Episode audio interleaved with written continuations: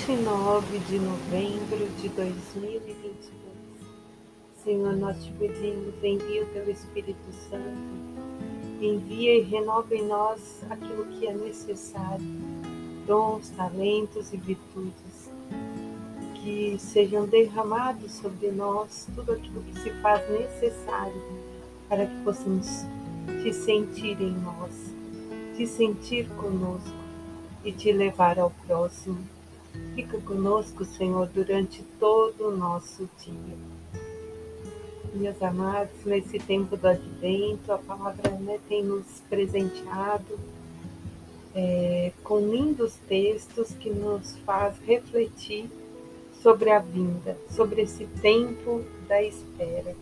E o salmista, no Salmo 72, vai dizer: Nos seus dias florescerá a justiça.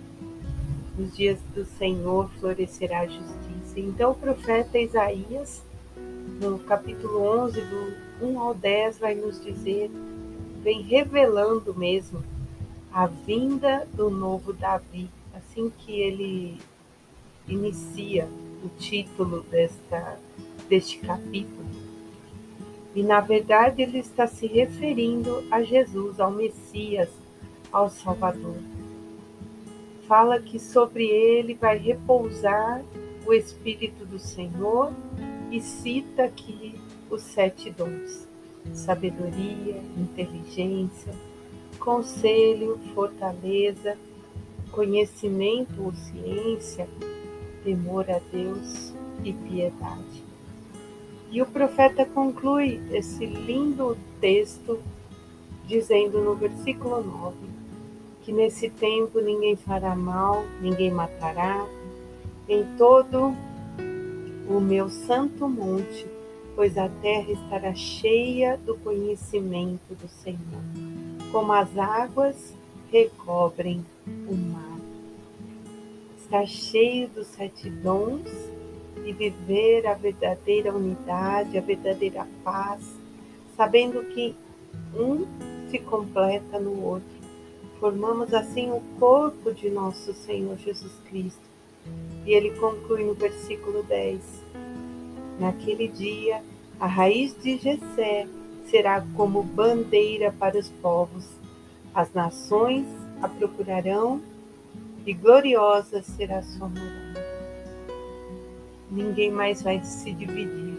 Estaremos todos ramificados, todos em Cristo. Todos viveremos uma só vida, uma só alegria. Que profecia maravilhosa!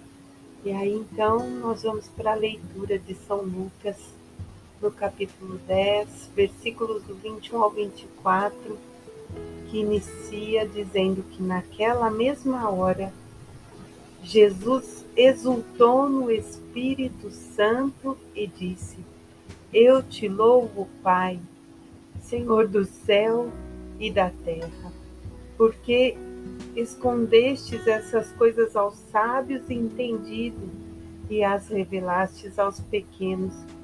Sim, Pai, assim foi do teu agrado. Tudo me foi entregue por meu Pai, e ninguém conhece o Filho a não ser o Pai. E ninguém conhece o Pai a não ser o Filho, e aquele a quem o Filho quiser revelar.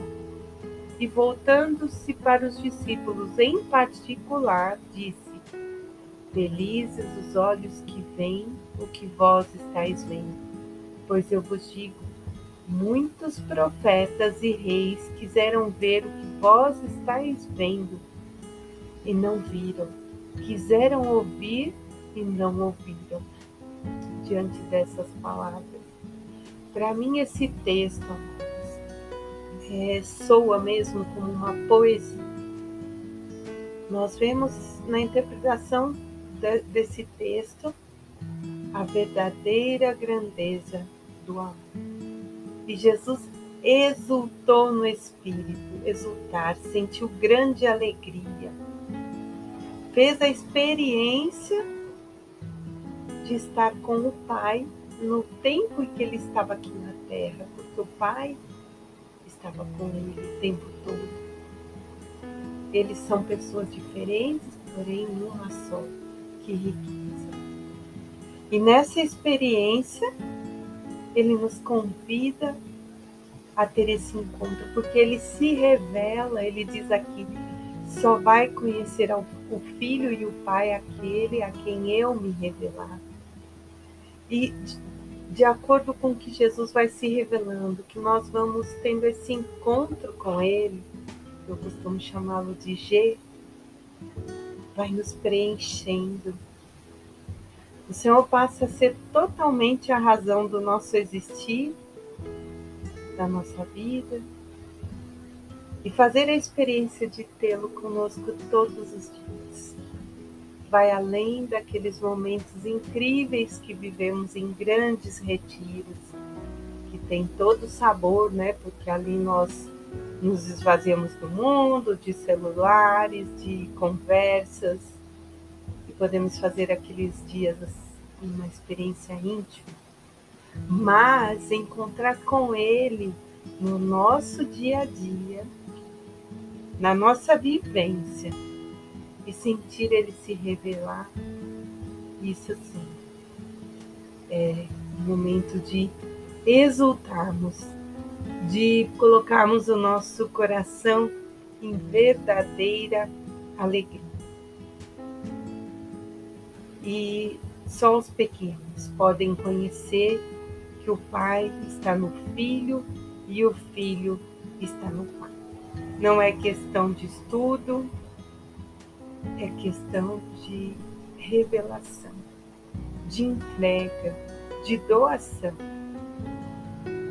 João vai dizer, eu e o Pai somos um, né? Lá no Evangelho de São João, ele vai dizer que Cristo disse, eu e o Pai somos um. A maneira mais completa de revelar o Pai foi por meio de Jesus. E amados, Deus não se deixa aprisionar. Ele se revela às pessoas que são comprometidas com a vida, com o próximo, com o povo simples, que se coloca a perceber os apelos dele. Muitos doutores não perceberam.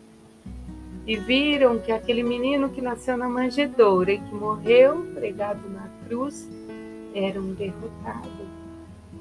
Quando na verdade, quando fazemos o encontro e nos comprometemos, vamos vendo que no dia a dia na nossa cruz diária, nós vamos tendo esse encontro. E a vida passa a ter todo sentido. Porque senão seria muito vazio viver do zero ao cem, outros vivem 10, outros vivem 30, 50. Qual seria o sentido de viver só esse tempo? Eu acho que não teria sentido. A vida só faz sentido na plenitude da raiz, que é Cristo, e essa raiz está no Pai, que se derrama sobre nós pelo Espírito. Em nome do Filho, do Espírito Santo